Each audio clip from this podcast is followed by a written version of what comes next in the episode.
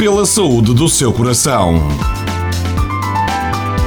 Com o Dr. Rogério Silva.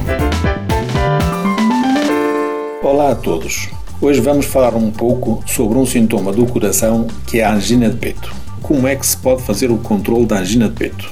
Quando a angina é causada por doença das artérias coronárias, o tratamento normalmente pode ser realizado de duas formas, ou através de alterações profundas do estilo de vida, ou através de fármacos. As alterações ao estilo de vida podem incluir a perda de peso nos doentes obesos, uma consulta para deixar de fumar, dieta alimentar para reduzir colesterol e açúcar no sangue e aconselhável também a redução de sal e um programa de exercício físico regular para baixar a pressão arterial elevada, bem como técnicas de redução do stress.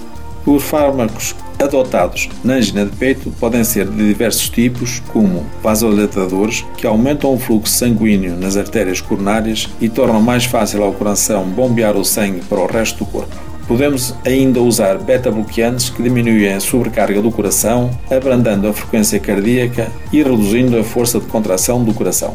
Também se poderão usar estabilizadores do colesterol e fluidificantes do sangue, como seja a aspirina. Por fim, se as alterações do estilo de vida e os medicamentos não forem eficazes para aliviar a angina de peito, ou quando o risco de ataque cardíaco é elevado, um médico pode recomendar uma coronariografia seguida de angioplastia com balão ou uma cirurgia de pontagem, também chamada de bypass das artérias coronárias. Pela saúde do seu coração. Com o Dr. Rogério Silva.